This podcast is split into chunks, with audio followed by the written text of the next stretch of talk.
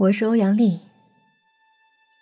哼，艾梅最终摔下了楼梯，大家都很高兴。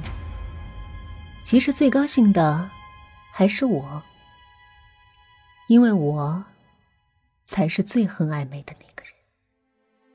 只是他们不知道，因为他的恋人是我的前男友，是我最爱的男人。没错。卜风之前曾经和我在一起，他很花心，但我喜欢他，这一点没办法。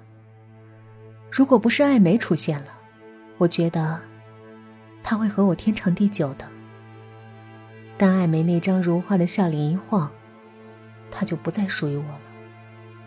我得报复他，不然我的心会永远痛下去。所以，我偷了韩军的客户资料。放在了艾梅的抽屉里，就是为了激起韩娟和艾梅之间的矛盾。其实，艾梅虽然坏，但还没有当小偷的潜质，一切都不过是我制造的误会罢了。谢天谢地，韩娟上当了，但这并不够。前几天，我跟踪了艾梅，发现她居然去验孕。可是我差点晕过去了。她不会真的怀孕了吧？如果她怀上了普风的孩子，那我就再也没有机会。难道要我看着他们一家三口甜蜜幸福？这绝不行。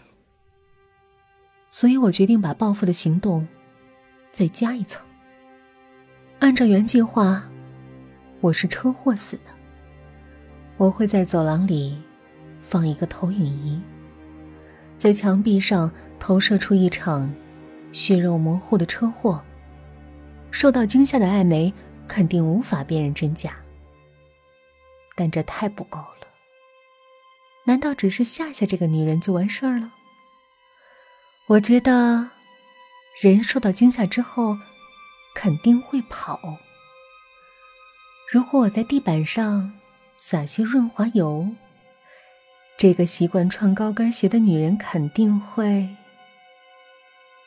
没错，在地板上撒润滑油，尤其是楼梯的地方，看着她狠狠的摔下去，我的心像花儿一样绽放。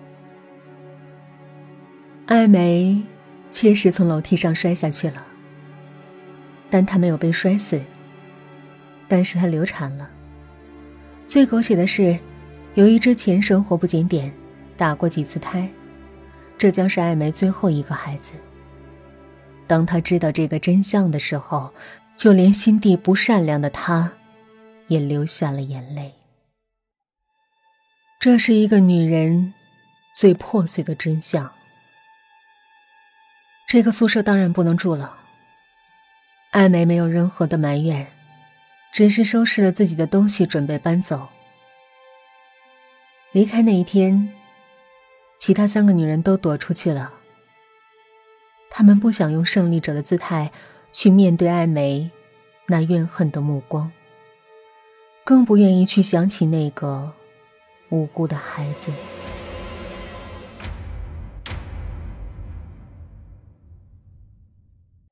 半夜时分。三个女人回来了。他们坐在床头，尴尬无言。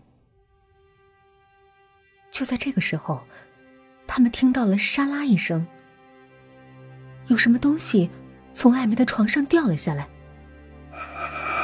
欧阳丽尖叫一声：“是个娃娃！”艾梅在床上留了一个娃娃。她有着乌黑的头发和铜铃大空洞的眼睛。他似笑非笑的躺在地上，用充满怨气的目光死死的盯着三个女人。他们从来没有见过这么恐怖的娃娃，他甚至不像一个娃娃。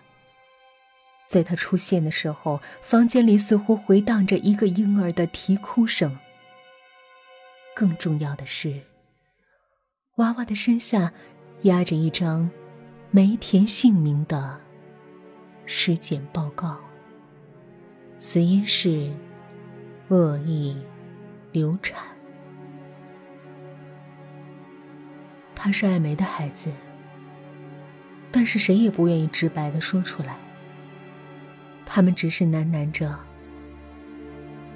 这个房子恐怕不能住。”